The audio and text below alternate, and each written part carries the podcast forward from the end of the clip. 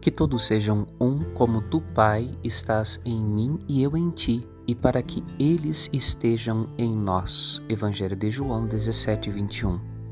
O mundo não está perdido, pelo contrário, através do testemunho dos apóstolos de Cristo, os confins do mundo podem ouvir o Evangelho de Jesus e acreditar. E mais, Jesus rezou por aqueles que viriam a acreditar pelo anúncio do Evangelho, para que sejam um como nós somos um.